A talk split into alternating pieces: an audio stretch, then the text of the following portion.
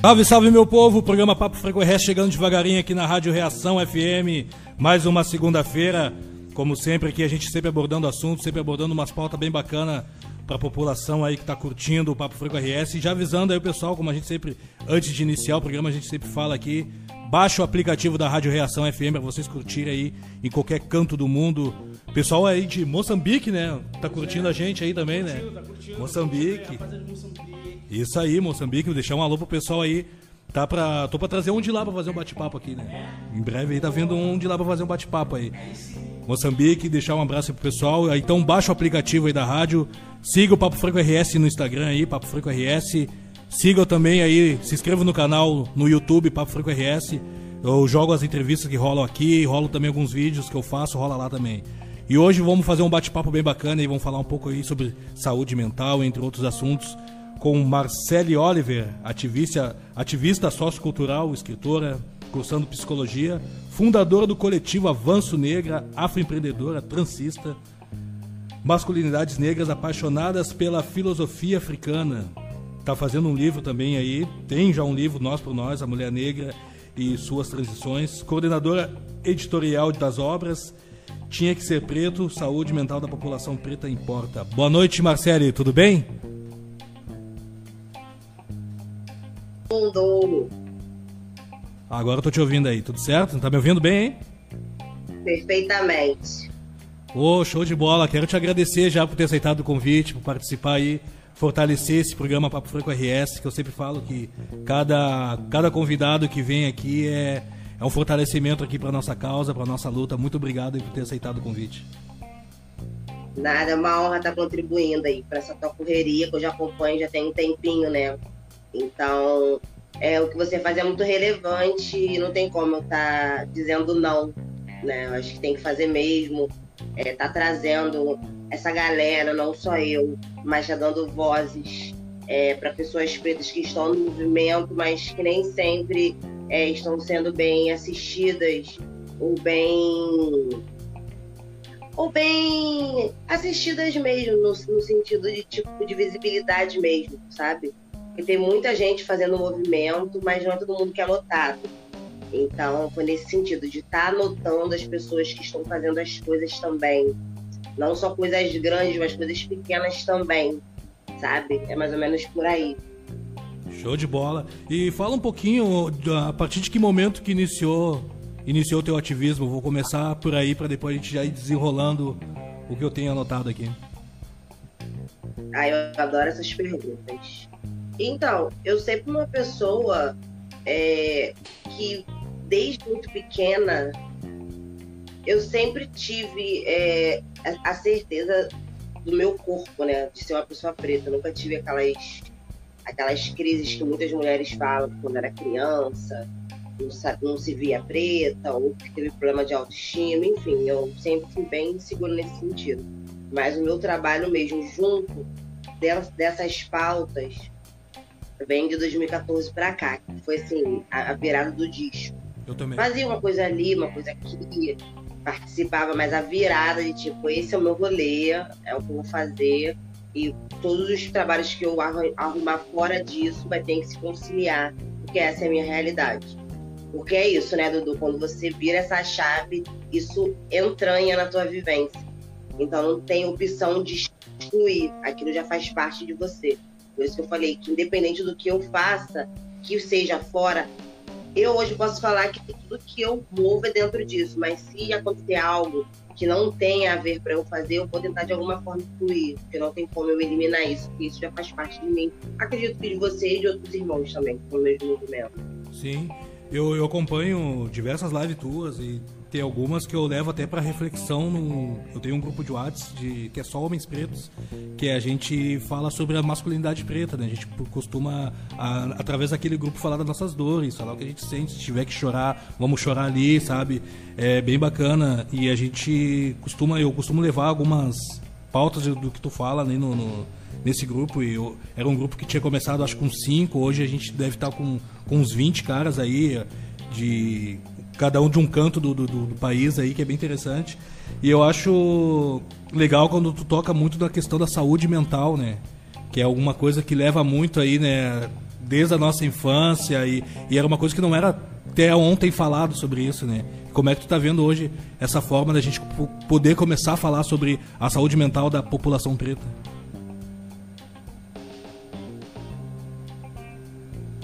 Sim, é o que acontece. A, a nossa saúde mental, ela é muito negligenciada pela, pelo sistema de saúde mesmo e por nós mesmos, que a galera preta ainda não está ligada, sabe, de tem que fazer terapia. Tem muitos tabus que precisam ser quebrados. É, que terapia é para maluco e que terapia não é para nós, sabe? É para galera da elite, sabe?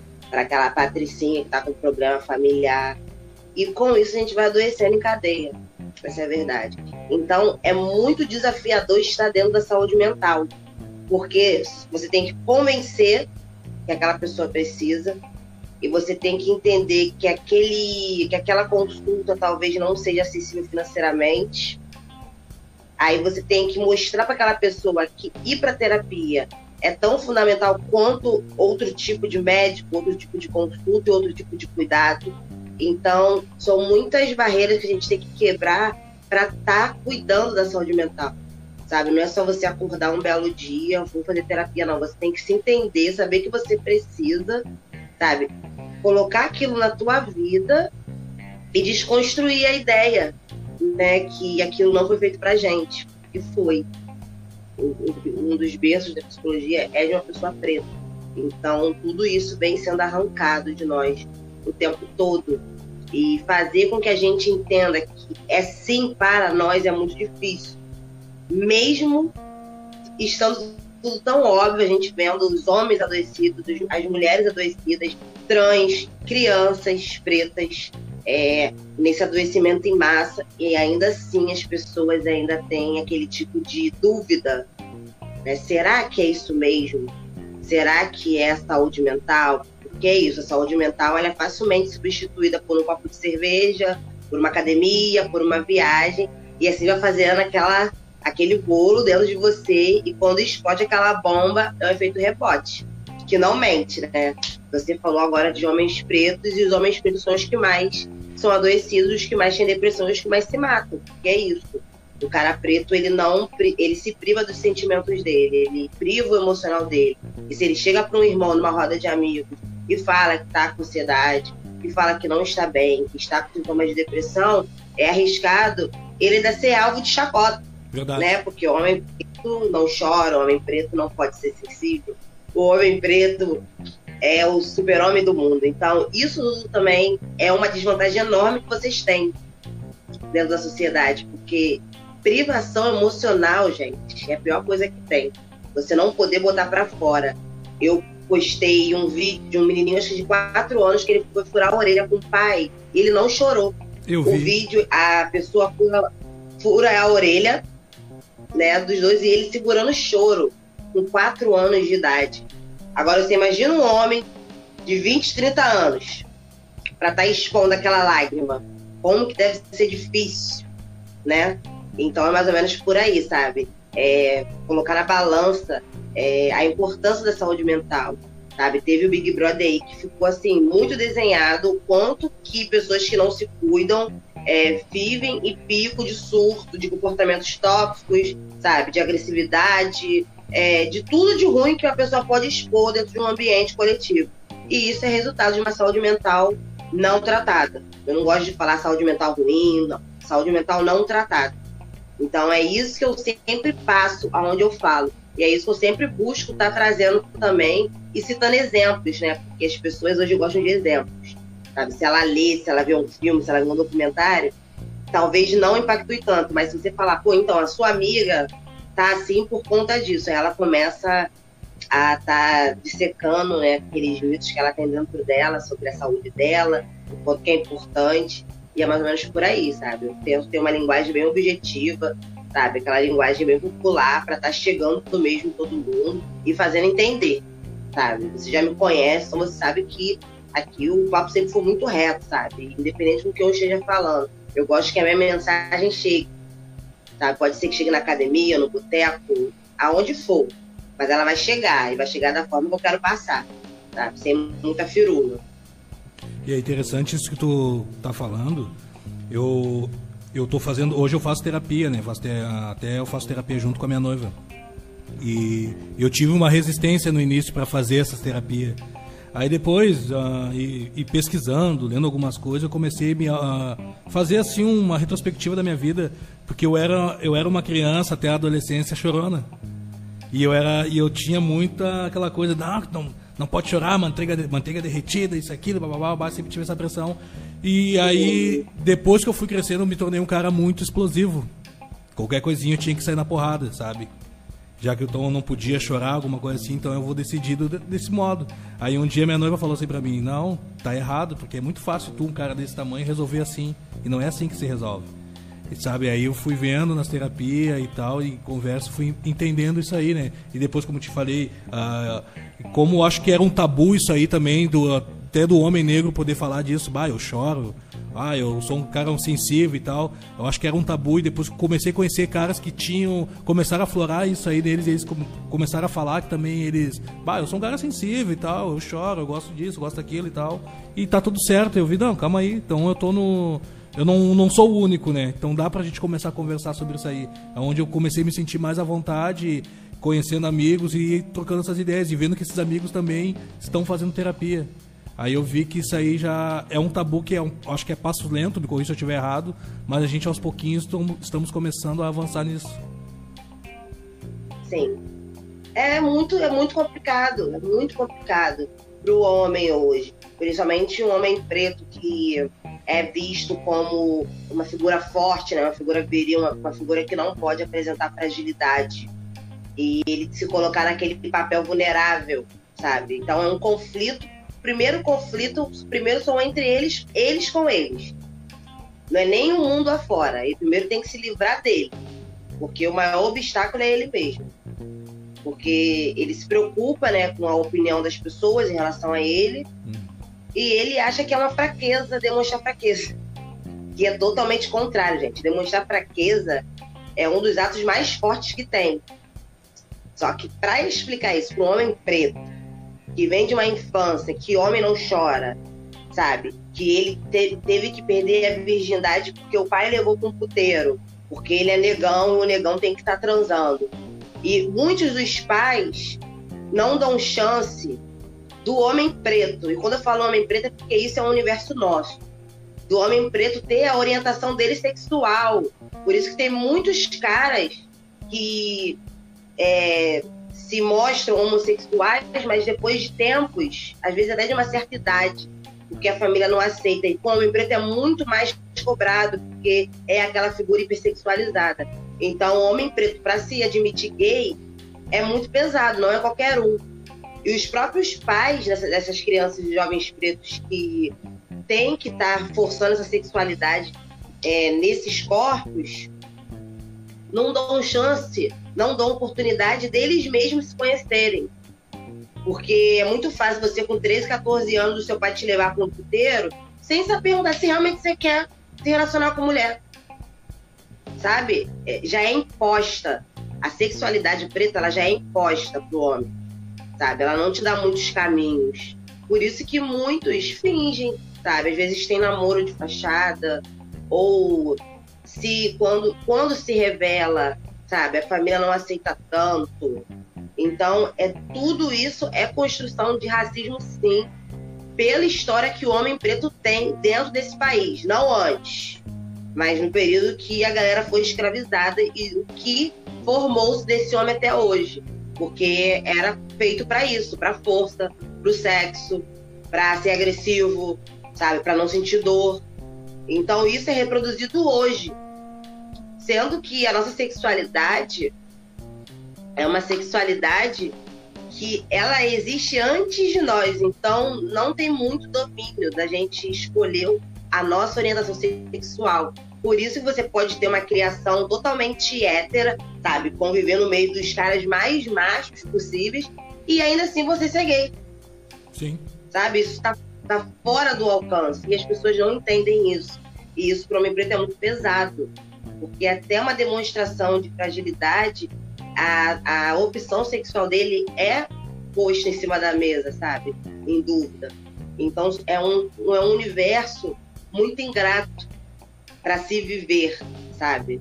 A mulher preta também tem muito BO, mas como a gente está falando de homem, é um universo muito ingrato, porque só de você não poder ser quem você é, já é muito triste, né? Porque bem ou mal, a gente, nós que somos mulheres pretas, se a gente quiser chorar, a gente chora o tempo todo. Sabe? A gente pode demonstrar fraqueza, a gente pode conversar com a amiga. O homem preto ele só fica calado e muitas das vezes não tem nem com quem conversar, nem a própria companheira. Então, é mais ou menos isso, sabe? Que eu tento sempre estar tá mostrando esses outros caminhos, sabe? Do quanto que isso é perigoso pra gente. Pra gente, eu, você. Porque quando um tá cuidando do outro, as coisas funcionam. Agora, se tem um adoecido, ele consegue adoecer cinco em volta dele. E aí, onde que a gente vai parar? Não tem como, né? E tem uma, uma outra parte também, que é a, a hipersexualização, né? Tanto do homem preto quanto da mulher preta também, né? Isso é uma coisa que afeta bastante, né? Muito. Muito. Só que o que acontece? É, a hipersexualização da mulher preta, ela já está muito predeterminada, né? Que é a mulher preta que é boa de cama, que é quente, que é aquele isso outro. E nós estamos já nesse processo de resgate, então hoje a gente já entende muito mais a hipersexualização como algo muito negativo e agressivo para nós. Só que para muitos homens pretos ainda, a hipersexualização passa batido. Você vê o caso é, desses caras pretos que se relacionam com mulheres brancas, só que muitas dessas mulheres brancas hipersexualizam corpo, os corpos deles. Eles veem isso como algo positivo, isso. sabe? Das amigas que chegarem na roda de amigas, estão pegando o negão. Porque é isso. O homem preto hipersexualizado não é o homem preto que é gordo, o homem preto que é baixinho, o homem preto que é magro. É aquele padrão Michael B. Jordan. E eles não. Eles desfrutam disso. Porque como a gente está num processo de desconstrução, tem muitos homens pretos que não têm esses conceitos e que não entende que aquele que o corpo dele está sendo tratado de forma objetificada, sabe, de uma forma superficial, de uma forma sem sentimento, que a única coisa que importa, a única coisa que as pessoas esperam dele é, são atos sexuais, sabe? É como eu falei, aquela força, é aquele personagem que o homem preto foi moldado a fazer, sabe? E gira em torno muito disso. É, quando a gente vê, principalmente, eu falo principalmente porque o homem preto é objetificado por mulheres pretas também, assim como nós somos. Então nós não estamos isentos disso. Mas é muito mais gritante quando vem de uma pessoa branca, porque ela vai falar com aquele tom de como se o homem preto ou nós mulheres pretas nas, nas vistas de um homem branco fosse aquele aquele artigo de luxo, né? Aquela, aquele produto, né? Que eles adoram falar a palavra exótica, é. né? O diferente, como se nós fôssemos um experimento. Vamos experimentar uma coisa nova? Vou ficar com um homem preto, vou ficar com uma negona. Eu mesmo já ouvi várias vezes, ai, nunca fiquei com uma preta, tenho curiosidade. Como se a gente fosse é, um produto que eles quisessem experimentar quando eles quisessem sabe? E a gente está ali disponível, como na época, né? E de sequestro, quando a gente estava sendo escravizado, é exatamente igual. Só que as pessoas não conseguem fazer essas, essas alusões, né? Mas é tudo muito desenhado, muito arquitetado. A forma com que nós somos vistas e vistos, sabe? Exatamente da forma como a gente chegou aqui no Brasil e a forma que a gente começou a ser enxergada aqui no Brasil sabe? Então hoje se você passa na rua, sua esposa passa na rua, a pessoa vai olhar para vocês da mesma forma, sabe? Só não vão poder fazer as mesmas coisas, mas hoje é, as atrocidades, as ações, elas estão substituídas por falas, por ações. Então é muito importante que tenhamos é, um olhar mais clínico para esses tipos de comportamento, para a gente aprender a lidar, entende? Entendi, entendi. Uh, veio uma pergunta para ti aqui via WhatsApp que pediram para Kleber, Kleber Pereira pediu aqui para te falar sobre o auto autocuidado preto, o acolhimento dos pretos e pretas, principalmente nesse período de pandemia. Nossa, o Kleber é meu amigo, o Kleber é aí do Sul, né? Isso, isso. Parceirão aqui, né? Parceirão. Meu amigo, meu amigo, meu amigo. É o, esse sotaque aí que eu sou apaixonada. É, repete, por favor, a pergunta que falhou um pouquinho aqui. Ele pediu para te falar sobre autocuidado preto, acolhimento dos pretos e pretas, principalmente nesse período de pandemia. Sim, inclusive o Kleber participou do toque de acolher que eu estava fazendo lá Isso. no coletivo toda sexta-feira. E ele era um dos poucos homens na sala. E esse período de pandemia é, foi fundamental tudo, né? Principalmente o acolhimento, né? Então eu, pelo menos Marcelo Oliver, posso falar que eu movi bastante, fiz bastantes ações para estar tá trazendo esse acolhimento, principalmente para pessoas pretas, sim, obviamente, e tá fazendo homem e mulher tá dialogando sobre.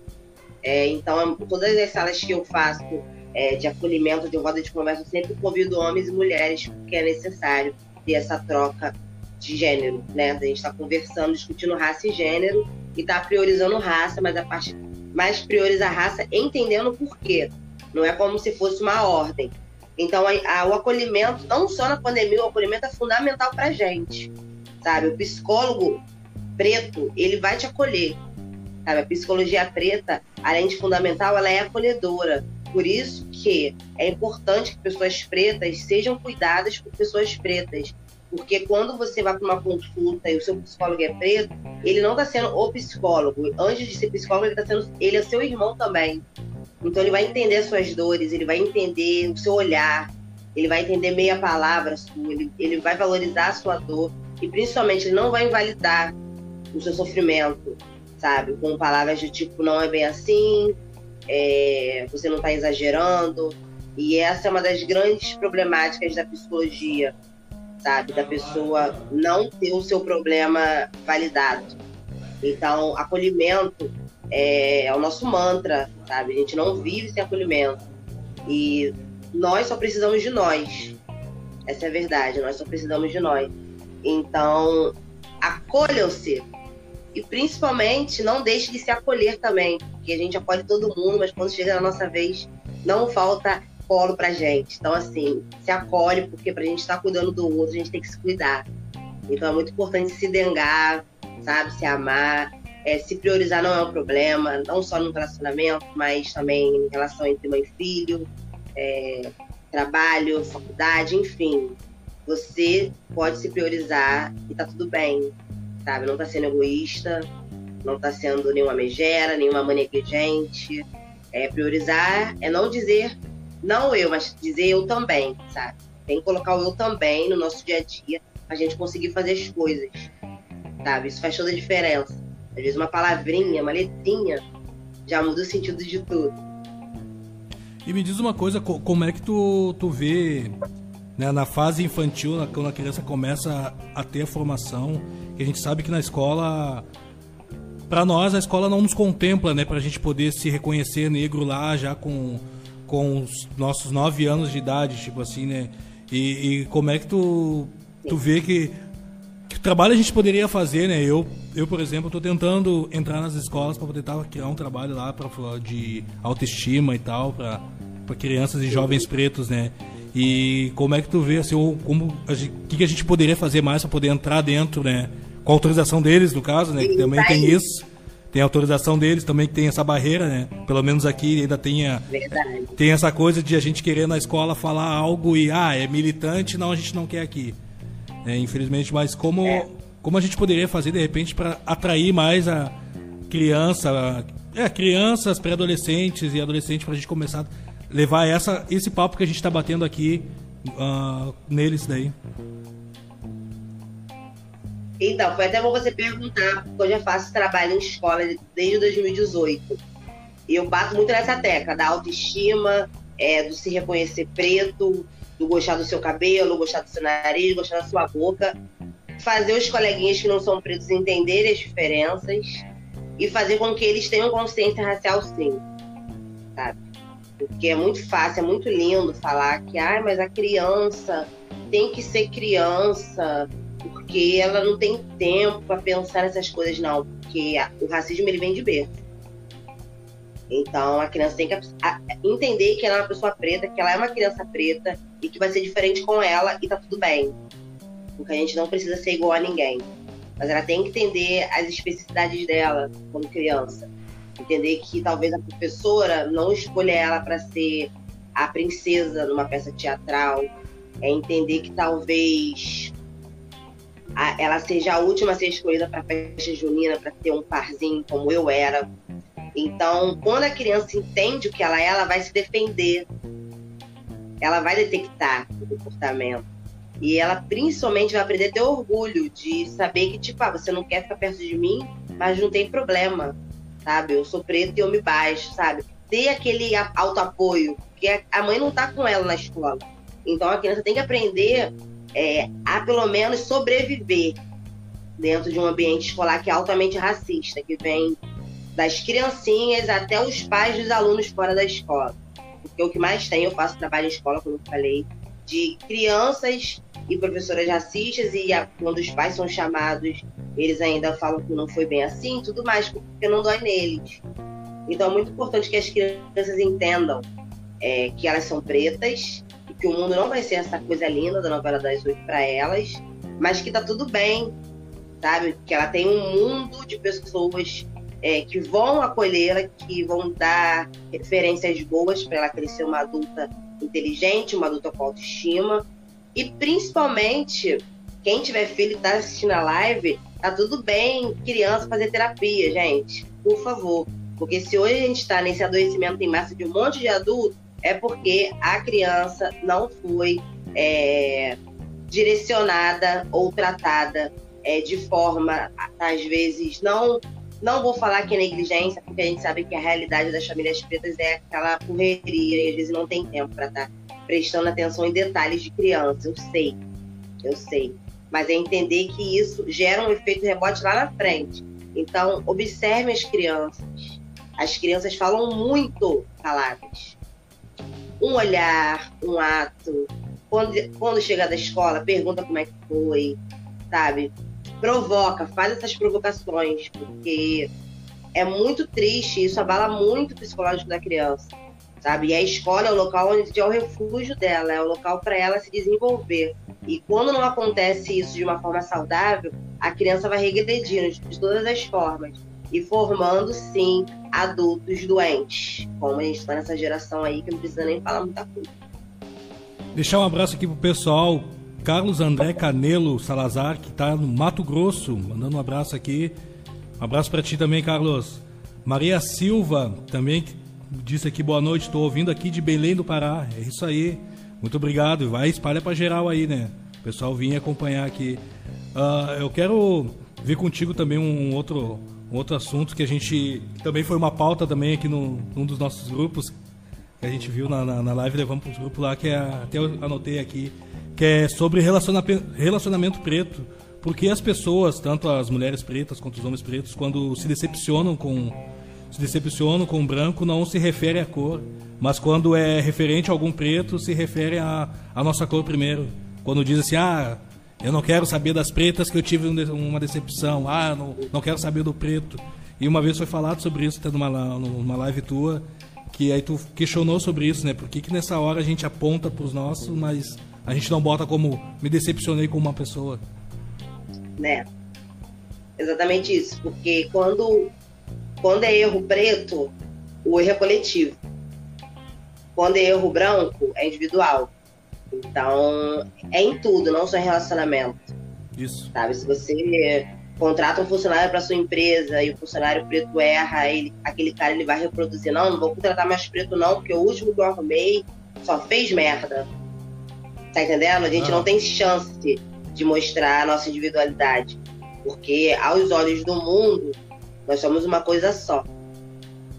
Então, no relacionamento é isso eu acredito também que não é só esse caminho, sabe, Dudu?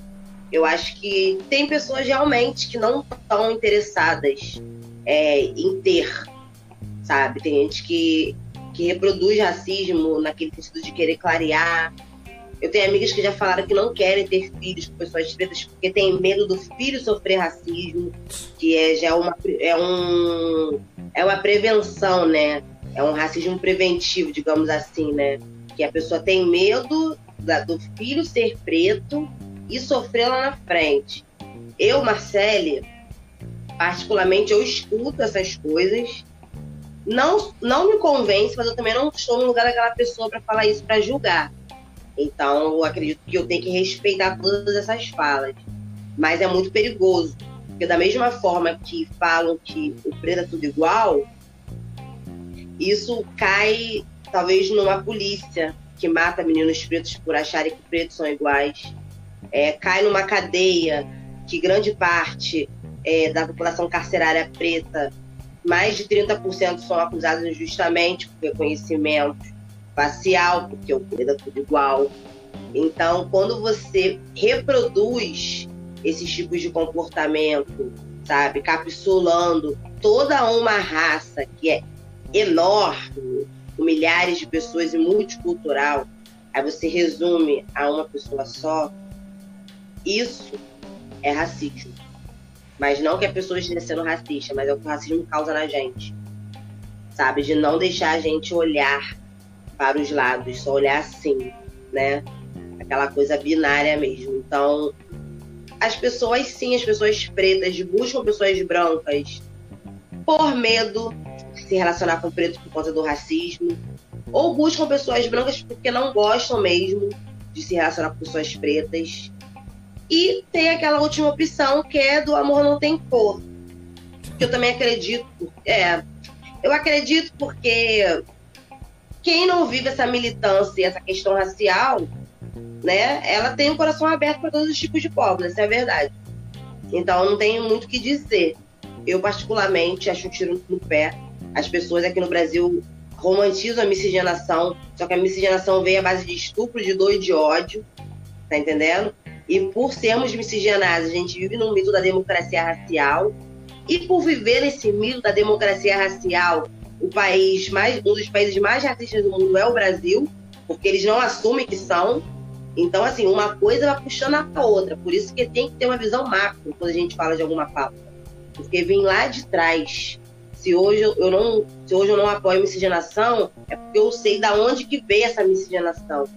Sabe? Se hoje eu apoio a formação de famílias pretas cada vez mais, é porque eu sei que o futuro da gente é ter famílias pretas potentes para estar tá movendo e estar tá lutando pela nossa autonomia. Não tem como a gente se fortalecer é, se dissecando, se espalhando, se misturando. A gente só vai crescer se a gente começar a se, a se multiplicar. Então, quando eu falo de preto, branco, que seja quem for, não é nenhum tipo de preconceito é, contra pessoas brancas. Eu não tô nem aí pra galera branca. Só que eu sou a favor da minha cor. E o, o a favor da minha cor é isso, é estar tá trazendo pessoas pretas para ficar com pessoas pretas e formando famílias pretas, porque o mundo é nosso, a gente que construiu esse país, a gente construiu tudo do mundo, grande parte. Então, quando a gente fala a favor da gente, as pessoas acham que está contra os brancos, mas não é. Então tem uma linha tênue, sabe, no meio disso. De falar a favor do Dudu ou falar contra o Dudu, sabe? As pessoas acham que se não falar pra você, você não pode achar que ela tá contra, só não falou. E é a mesma coisa eu com os brancos, sabe? Eu não tenho problema. Só que toda vez que eu me posiciono em relação à minha cor, para eles, parece que eu estou me posicionando contra eles. Verdade. Sabe? Não é. A nossa luta é a favor da gente. Enquanto que as pessoas não se ligarem, que a gente só gasta energia com a gente, as coisas vão continuar esse reboliço. Então é muito importante eu estar tá, tá falando que não é contra brancos, e sim a favor de nós. Eu acho que isso já facilita muito, muita coisa, sabe? Eu acho que eu vou ter que editar essa parte aí depois, depois que eh, essa entrevista vai subir depois pro YouTube. E eu acho que eu vou editar essa partezinha, porque pra, tem muita gente que, eh, quando eu vou me posicionar, principalmente no Facebook ali, Bah, vai uma pá de branco me atacar, o que, que tu tem contra? Tu tem nojo de branco, caras que, que me viram crescer, sabe? Alguns até que contri... Alguns até que nem eu falo assim, ó oh, meu, se tu dá uma olhadinha no teu passado de algumas coisinhas que tu fez comigo lá na infância, tu vai entender por que, que hoje eu tenho essa minha militância. Aí eles esquecem, né? Mas quem apanha nunca esquece. E aí eles veem... Claro que não. E aí eles vêm com essa que tu tem. Ou, ou se não, ah, tu quer se achar superior, que tem isso, que, porque toda vez que a gente vai falar sobre miscigenação, ou, ou qualquer coisa que, que a gente vai falar da, do, do, do, racismo, a gente vai ter que voltar lá para 1500, a gente vai ter que chegar lá e, e ó, meu, vamos voltar ao passado. Ah, mas não, temos que voltar para te explicar bem direitinho o que, que a gente está falando. Que pra, só assim para vocês entenderem, né? Que é, é, tem esse lado mesmo que as pessoas acham que a gente está atacando e não, não estamos atacando, né? A gente está passando a informação do que a gente pesquisa, estuda, estamos sempre, estamos sempre lendo, buscando conhecimento para poder passar isso. É a branquitude, cara. A branquitude é muito prepotente. Ela não aceita não. Ela quer ter todas as portas abertas. Ela quer ter carinho o tempo todo, como se não bastasse ser assistida pela segurança, pela educação, né, pela saúde pública. A gente ainda é proibido de nos amarmos, né? Porque se amar é ofensivo para eles. E eles usam, às vezes, né, eles usam os artifícios, né? Principalmente aqui, aqui em Porto Alegre, eles usam aqui o, o pessoas, né? Tem um que vocês todos conhecem, que representou aí e já caiu da, lá do BBB, que levantou muito essa bandeira contra isso que a gente está falando. E levantou muito essa bandeira aqui em, numa rádio local aqui que pega milhões de ouvintes que não, que não podemos ser assim, que não podemos ser assado, que tudo isso que essa militância está fazendo não se deve fazer. E aí a, a branquitude toda comprou essa ideia desse cara, né? E até hoje a gente continua discutindo essa fala que ele fez e continua fazendo ainda, às vezes até em forma de comédia, e nos derrubando, e a gente está aí na luta, né? Eu aqui com o Papo Franco, tu aí no Rio, para tentar sempre tá colocar nas pessoas, não, meu, não é isso, tá errado. Não, não, não, não tem essa, essa essa romantização que costumam dizer aí, né? Exatamente isso. E assim, eu tô numa fase, num momento da minha vida que eu, tô, eu tenho. A gente, você, obviamente, também deve ter um desgaste emocional muito grande por estar à frente de certos movimentos. Então, hoje eu priorizo muito a minha saúde mental. Então, assim, não é todo mundo que eu vou discutir, não é todo mundo que eu vou explicar, não é todo mundo que eu vou ter o trabalho de estar tá falando, ó, oh, é isso, isso, isso. Porque tem dois tipos de pessoas: pessoas que querem aprender e pessoas que não aprendem porque não querem. E eu acho. É, é, eu acho um. É, fugiu a palavra. Eu acho que é uma ofensa à minha inteligência. No ano de 2021, chegar uma pessoa preta para mim e ter dúvidas se realmente racismo existe. Se fosse em 2012, em 2010 eu até aceitava, conversava. Isso já estava inflamado, mas a gente não tinha muito acesso. O Brasil ainda estava meio que, meio que. Não dormindo, mas não estava inflamado como agora. Não estava inflamado como agora, eu posso te assegurar isso.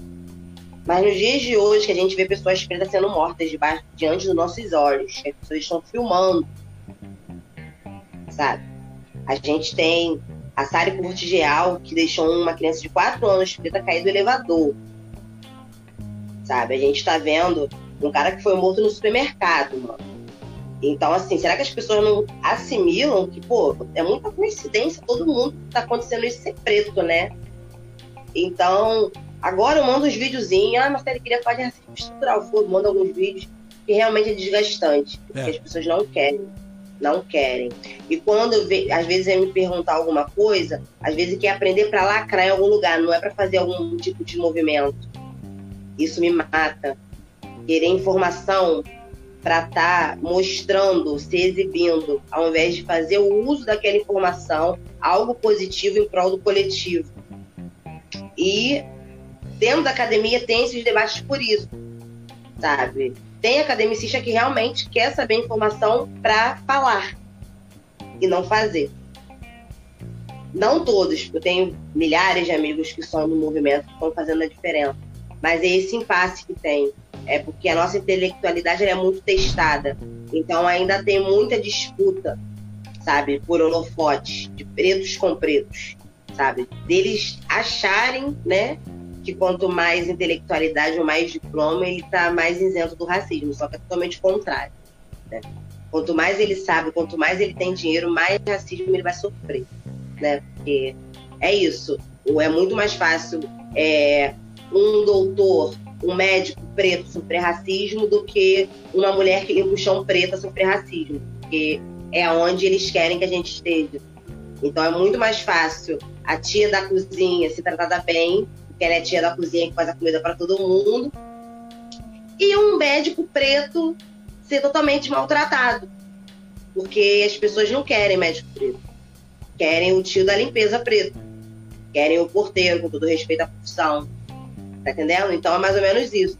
É, a gente ainda tá é, evoluindo nessas questões. Mas é entender que isso depende muito mais da gente do que da branquitude. Por isso que é muito importante a gente estar tá buscando informações entre os nossos. Sabe? Ah, mas o branco é aliado, mas tudo bem, não tem problema. Mas foca, a pauta sempre foi racismo. A pauta não é fascismo, a pauta não é machismo, a pauta, sabe, não é homofobia, não, a pauta é racismo. É racismo. Porque o próprio movimento LGBT é racista pra cacete. E por que, que eu tenho que estar junto com as bichas brancas? Se os meus amigos bicha preta sofrem racismo dentro do movimento. Então o que que pesa mais? Ele sofre racismo porque ele é gay ou porque ele é preto? Se ele tá num lugar só de gay. Tá entendendo? Sim. Porque a mulher preta ela é mais estuprada do que as mulheres brancas? É porque ela é branca ou porque ela é mulher? Porque ela é preta ou porque ela é mulher? Porque ela é preta. Então são essas discussões de raça e gênero que gera debate. Só que as pessoas têm preguiça de fazer uma análise mesmo cirúrgica, entender. E a pauta e o problema sempre foi racismo. Falam muito de Bolsonaro, Bolsonaro para lá, Bolsonaro para cá. O Bolsonaro saindo da presidência vai continuar um racismo absurdo, não vai mudar em nada. Exato. E por que que eu tenho que passear antifascista? Tu acha que o problema do mundo é Bolsonaro? Ele é um, é um boçal, é um estúpido. Mas nós, como pessoas pretas, nosso problema maior, o nosso monstro não é Bolsonaro. Só que as pessoas pretas acham que são, porque a esquerda branca fica azucrinando. Porque a gente tem. Porque a gente tem a potência, né? Porque, porra, movimento de esquerda tem que ter uma pessoa preta de frente para mostrar que não são racistas, né? Uhum. Então pegam a gente e a galera acredita, fica nesse rolê aí. E a gente não sai do lugar por isso cheio de preto na política, mas não sai do lugar. Sabe? Não sai do lugar. E, é verdade. E, e para te ver, ano, ano, passado. Ano passado teve aqui as manifestações né, do, contra o racismo aqui. E aí Sim. foi organizado por uma gurizada aí de, de 20 anos, 20, 21 anos. Essa faixa aí eu fui convidado. Eu, tá, não, vou lá, vou lá, vou lá dar o um apoio e tudo. Aí foi eu, minha noiva, mais uns amigos. Só que chegando, chegando lá no local combinado, pá, chegou uma turma do, do, do, dos partidos políticos de esquerda, né, a esquerda túnica, que nem o Mexa ali, e, e, chegaram, tipo, tomaram conta, não, uh, aí chegaram assim com o microfone e tudo, e tiraram o microfone da gurizada ali que tava, que estavam falando, e disseram assim, não, meu, a pauta aqui é, é antifascismo e fora Bolsonaro. Aí, tá, aí ficou um amigo meu olhando ali, né, aí eu, aí se agigantaram em cima dos guris, eu pensei assim, bah, meu, eles são gurizadas, eu acho que eles não têm ainda o sangue no olho que a gente tem, eu acho que a gente vai ter que se meter. Aí se metemos na, na, na pauta, tipo assim, Hoje é o dia de vocês emprestar os ouvidos de vocês. Se querem fazer fora Bolsonaro, antifascismo, vocês vão lá para trás. Aqui a pauta desde o início nos grupos de WhatsApp é, é, contra o racismo e esse pessoal vai ficar aqui. Se vocês querem, vocês vão lá para trás. Foram lá quietinho e seguimos o nosso rolê, entendeu? Aqui também teve isso na manifestação teve isso. Entrou um monte de cirandeiro com bandeira do PSOL, de outros partidos.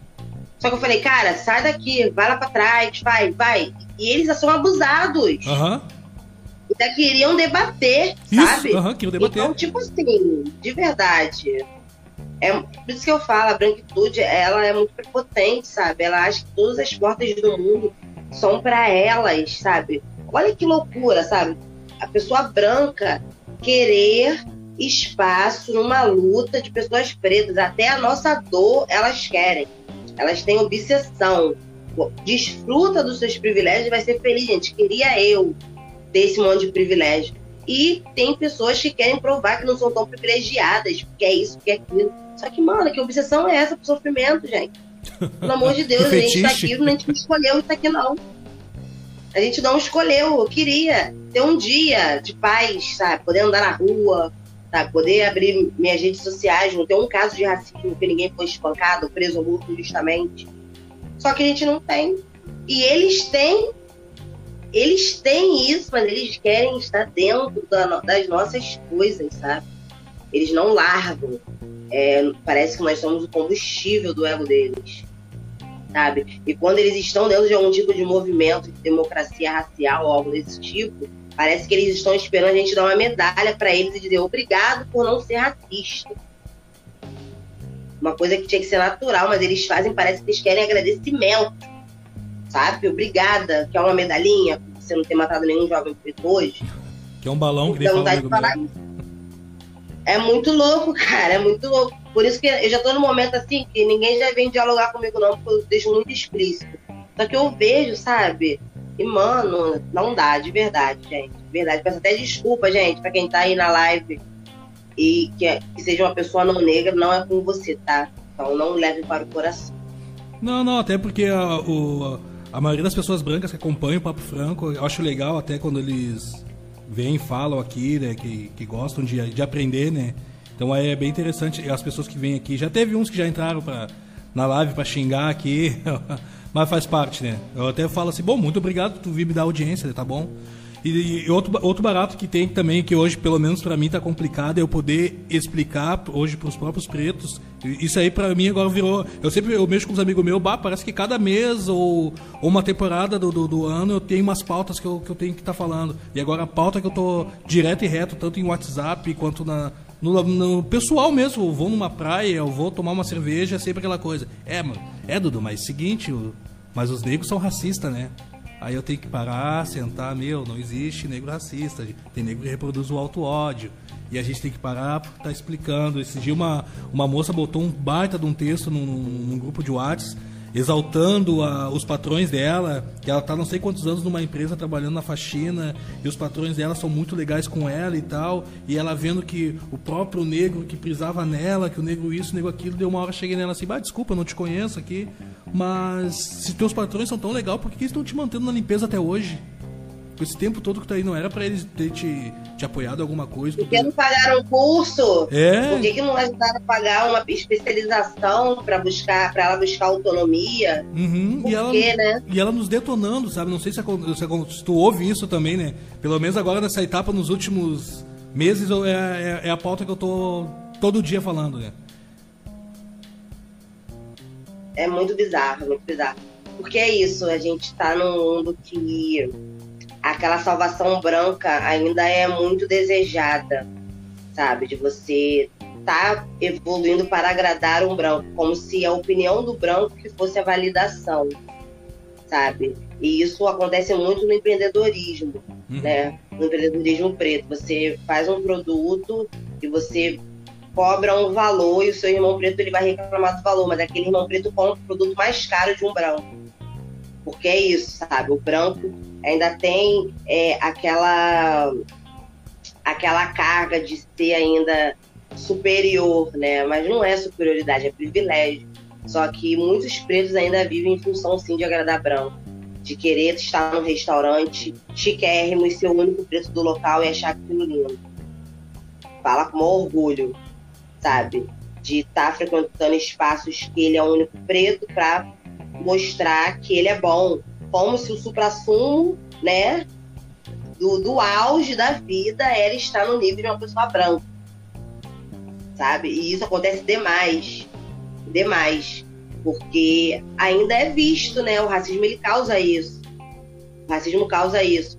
E a própria subjetividade da gente, as mídias, né? Quando você liga a televisão, você sempre vê pessoas brancas interpretando bons papéis, pessoas brancas com dinheiro, pessoas brancas viajando o mundo e você vê pessoas pretas interpretando escravo, bandido, empregada. Então aquilo vai entrando no nosso imaginário, né? Então você acredita sim que o branco é o ideal, né? O ideal branco. E também é um dos caminhos que leva os nossos irmãos e irmãs a palmitar, né? Porque o ideal branco, a beleza, né? O supra-sumo, né? Da paz de espírito são pessoas brancas e a branquitude.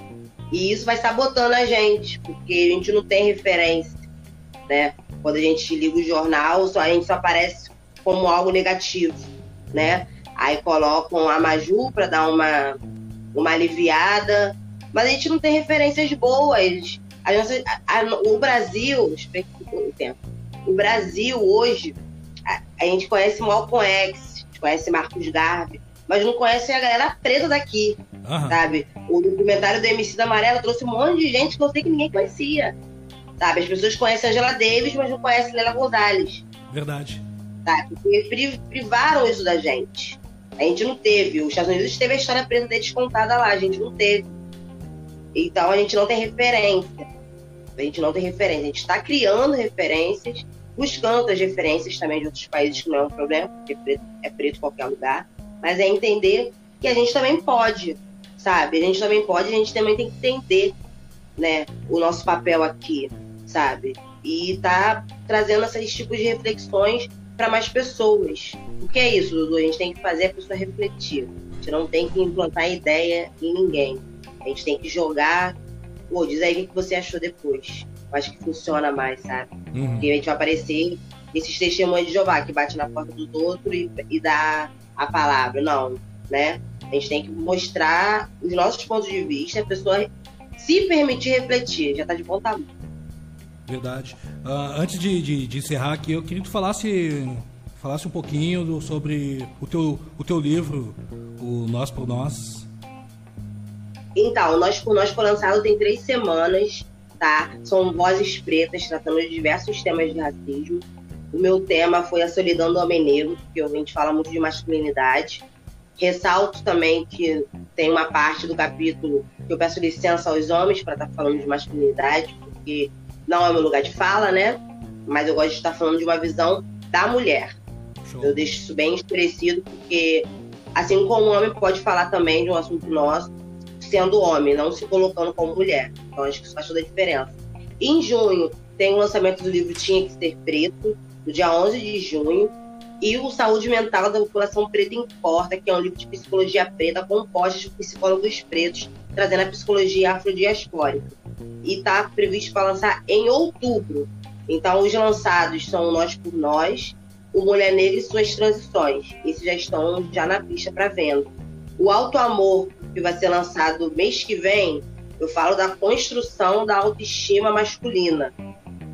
E eu não sei a data certa de lançamento, porque teve que adiar por conta da pandemia. Sim. Mas também, quando estiver na pista, eu te aviso pra gente estar tá fazendo, até marcar uma live, se possível, pra estar tá falando dos livros que a gente envia por todo o Brasil. Ah, gente, beleza. quem tá vendo, segue meu Instagram. É arroba planeta underline Oliver, planeta Oliver.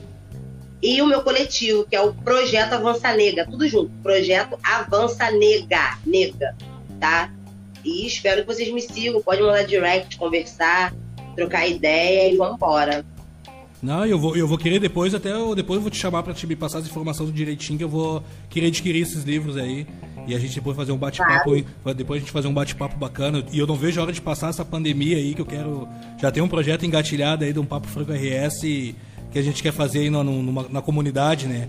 Quero levar convidados aí que já participaram aqui, então... Já tem muito espaço aqui para você, aqui no Rio. Vem à vontade. A vez que você veio no Rio, eu não consegui te ver, né? Pois é, eu cheguei e, e, eu cheguei aí naquele dia até a Pedra do Sal, mas no final Sim, deu aquele problema todo lá da, da pandemia, e na hora cancelaram tudo ali, Sim. aí eu não deu tempo, mas não, vamos, vamos marcar algo que eu vou... Eu vou não, com o maior prazer. Não, problema não. Bom, nosso encontro vai sair. Nosso encontro vai sair. Vai sim. Eu quero te agradecer mais uma vez aí pro, participar aí desse bate-papo muito bacana. Hoje aqui nossa grande audiência aqui na rádio, aqui 65.724 ouvintes acompanhando aqui pelo, pelo aplicativo aqui da rádio. Bombando como Gente, sempre. Gente, manda me seguir, manda me seguir, hein? Olha aí, ó. Segue, segue a nega aí, né, irmão? Eu sempre, como eu sempre falo, vamos fortalecer os influenciadores pretos, né? A gente precisa, né, de aí. desse impulso aí, né? Claro. A gente precisa, então quero, quero te agradecer mais uma vez aí, foi bate-papo bacana e depois vai subir pro YouTube, né? Acompanha lá no Papo Franco RS. Sim, eu vou, eu vou salvar essa live também lá pro, pro YouTube. E desse canal que a gente tá, dá pra gravar ou não? Sim, tu pode pegar ali da página do Papo na página da, da Rádio Reação que eu te mandei. Eu te mando pra ti de novo ali depois. Eu não, eu tô acompanhando aqui do notebook. Tá, eu, tá, é porque vem com delay, por isso eu não tô olhando pra tela do computador. Ah, tá, não, beleza. Mas... Fica salvo, fica salvo ali. Fica salvo e depois tu pode pegar ali. Tá. E aí tá bom, e depois vai pro Spotify também, né? Vou ali, pego o áudio, coloco lá também. Faço uma edição bacana pro pessoal acompanhar. Gaguejei a besta. Mas show de bola. Valeu, valeu mesmo, Preta, por ter participado aqui. Pode contar comigo no que tu Nada. precisar, né? Só chamar aí pra gente trocar ideia e na próxima vez que eu subir Vamos lá, junto. a gente vai trocar Precisando, uma ideia. Precisando, tô aqui. Qualquer tipo de movimento, vambora, vambora. Vambora então. Isso aí, pessoal. O Papo Franco RS vai ficando por aqui. Semana que vem tem mais. Toda segunda-feira fica ligadinho aqui na Rádio Reação, das 8 da noite até as 9. Sempre com bate-papo, sempre com uma pauta, aí, sempre com convidados bacana, contribuindo aí com, a, com nossos assuntos aí, tá bom? Um forte abraço para todos, até semana que vem. Tchau, tchau. Tchau, Preta.